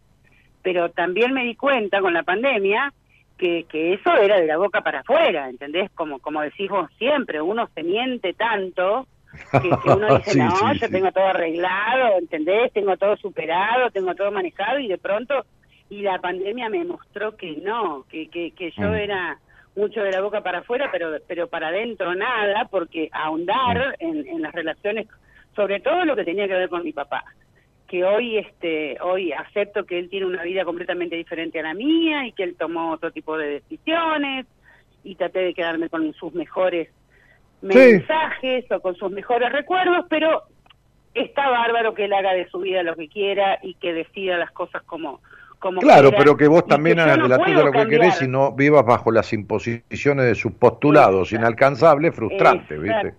Que pongas tus propios mandatos, como digo yo en mi libro 10 mandatos propios, Claro. ¿no? En donde hablo Es de un un montón de cosas, y después digo, eh, tu, tu mandato propio sería, ¿no? De- de- de- descartando el mandato que vengo desarrollando en el libro, que es el que imponen los demás, ¿no? Claro. Es un trabajo difícil, me ha costado mucho, vengo ya desde el año pasado, he llorado Bueno, mucho. bueno, pero tenés, eh, te- he tenés que- camino a los 60 años, que te cueste un año o dos, en 60 no es nada, mujer de Dios. pero por supuesto. Así que bueno, estoy muy feliz y, y quería contarte que vos también sos una parte importante de todo este proceso que yo estoy haciendo hoy. Sí, Este- uno, uno va agarrándose de los pasamanos que la vida le pone y está bien. Yo también me agarré de los que la vida me puso y, y muchas veces aprendo algunas cosas importantes también en las charlas y en el programa y con, pacientes y todo, ¿viste? Porque me veo reflejado en, cuestiones o, en cuestiones de mi pasado. ¿Qué sé yo, no? No, no? no es la obsesión de vivir aprendiendo, tampoco ni buscándole el pelo al huevo, como dicen las abuelas, pero, pero sí de dejarse ¿cómo te puedo decir? Este, impregnar por lo que suceda, por lo que no suceda, por lo que viene bien, por lo que viene mal, ¿viste? Este, es esta, esta es la vida, ¿no? Esta, esta es la vida. Sí, hablando de los mapuches, hablando de los mapuches, hay toda una comunidad verdaderamente mapuche que es coherente y tradicionalista, ¿no es así? Acá en Neuquén, sí, sí, Mm. Nosotros acá la villa esta del Club, del, Club Marimenuco, que creo que debe haber, lo debes haber escuchado en las noticias, hemos tenido mm. problemas porque nosotros estamos dentro de lo que de lo que significa el territorio mapuche. Tenemos una buena relación con ellos, pero sí, sí, ellos tienen una una están teniendo sobre todo este último tiempo eh, una una un un trabajo bastante profundo con respecto al reclamo de, de, su identidad y con respecto a la, propiedad de la tierra.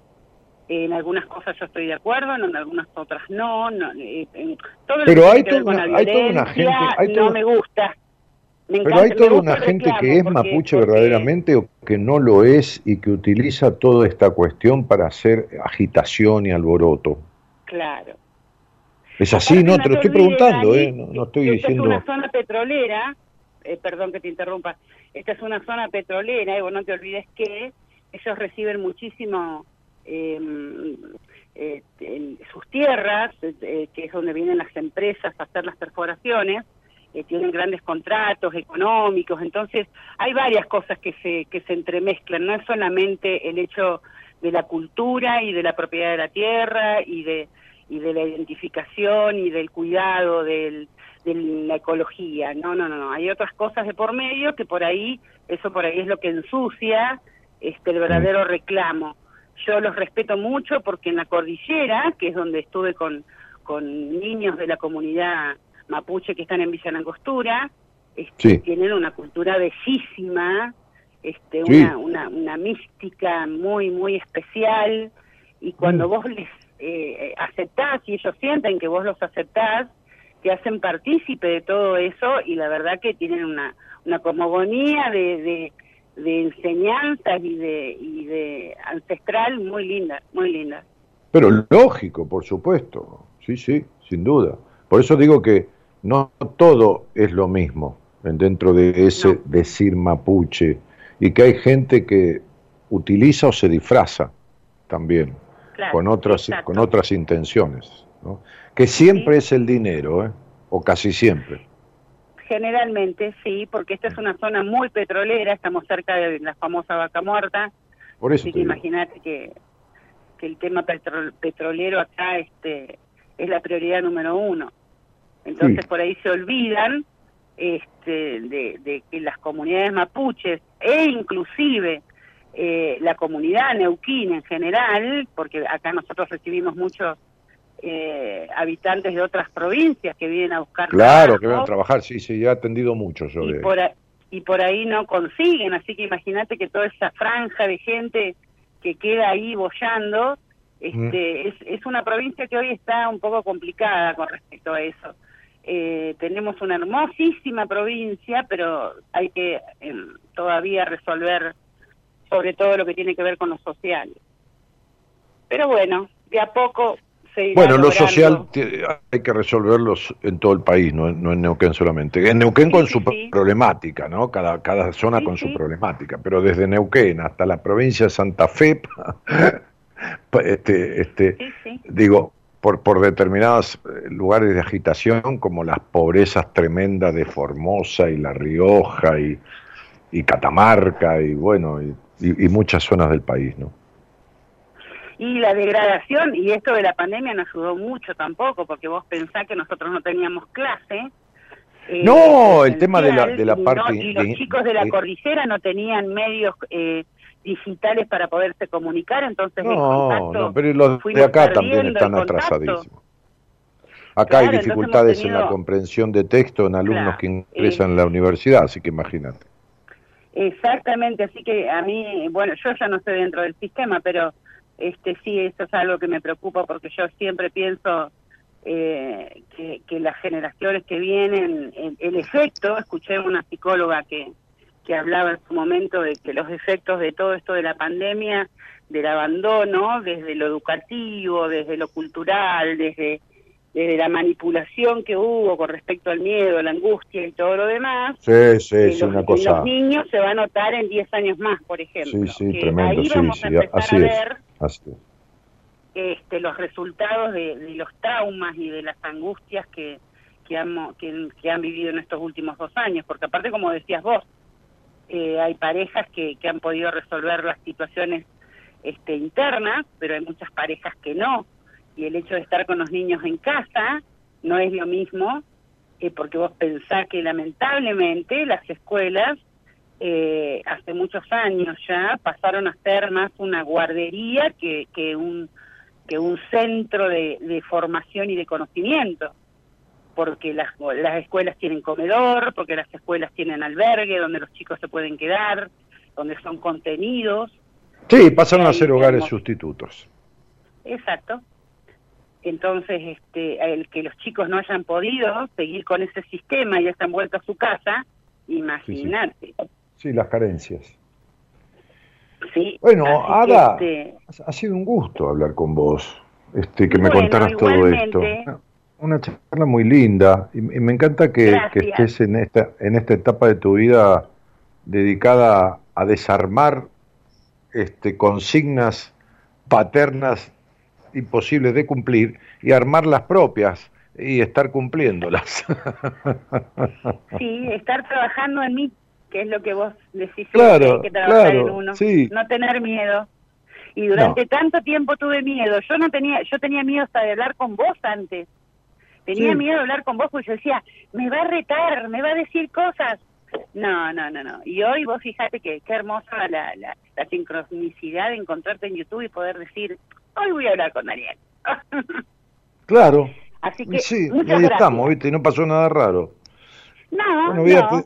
te, deseo, que te deseo buena vida, te agradezco. Cuando quieras estoy por acá y, y bueno, y acá nos juntaremos.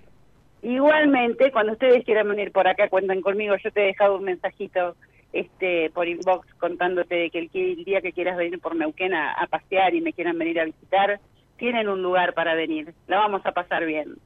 Muchísimas gracias, un cariño grande y buena vida. señora. Un beso enorme. Muchísimas gracias. Chau, chau.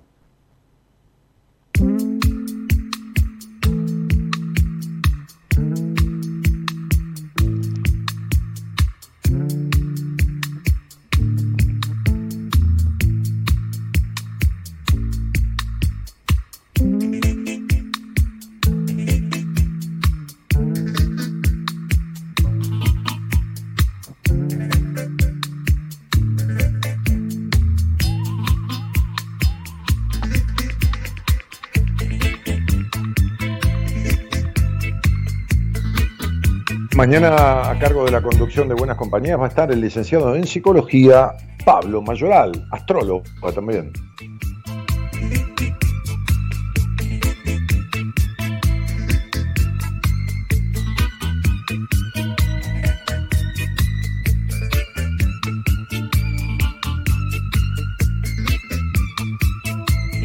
La operación técnica el señor Gerardo Subirana, que también musicaliza de manera excelente este Buenas Compañías.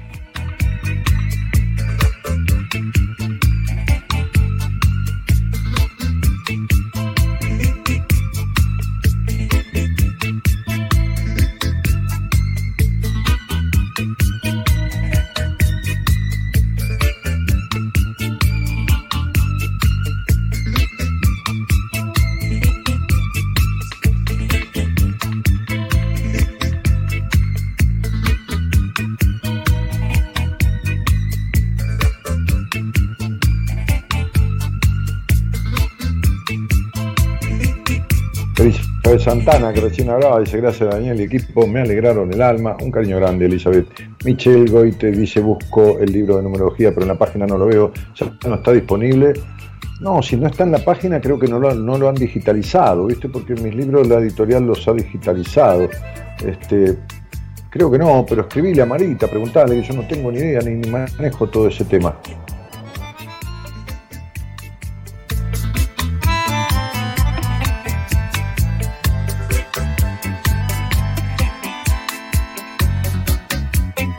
Lo que sí tenés en mi página es el curso de numerología, que tiene 12 clases, de dos horas cada clase, que lleva en cada clase el apunte de cada tema, que te lo envían.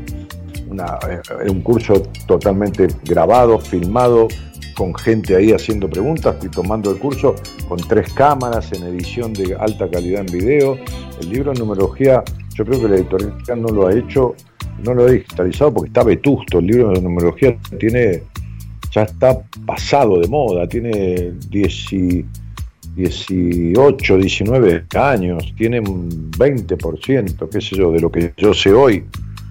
Y lo que yo sé hoy está plasmado en ese curso, que ya es otra cosa que un libro, ¿no? Que tiene todos los pormenores, preguntas, respuestas, 12 clases dos horas cada clase. Lo encontrás ese curso en mi página web, ¿no? www.danielmartinez.com.ar. Incluso yo he hecho poner una primera clase sin cargo, gratuita del curso, por, para que vean esa primera clase, que es una clase formal con la gente ahí, este, porque filmamos con público y todo que estaba tomando el curso para que sea real y tengan las preguntas este, que, la gente hace, este, y, y, que, y, que, y que vean la primera clase, que son las primeras dos horas, para ver si empatizan con mi forma de explicar, si, mi forma de explicar la numerología y la forma de dirigirme y hablar y todo lo demás, resulta, bueno, comprensible, tienen afinidad en el tema, para que no compren un curso que después no les gusta. Así que pueden entrar ahí, ver la primera clase sin cargo. Bueno, nada, es otra cosa que el libro que ya está fuera de, tema. Bueno, y en la producción estamos escuchando Libertango, ¿eh? una, una versión de Libertango. En realidad, no, no es, una, es una una, una versión libre de Libertango por Grace Jones. Este, estamos escuchando eso. Tu te prends pour qui Toi aussi, tu détestes la vie. En la producción está Eloísa Ponte. Mi nombre es Daniel Martínez. Estamos en el mes de mayo y en mayo, en poquitos días, el 9 de mayo, cumpliremos 29 años ininterrumpidos de buenas compañías al aire. Buenas noches a todos y gracias por estar. Oh,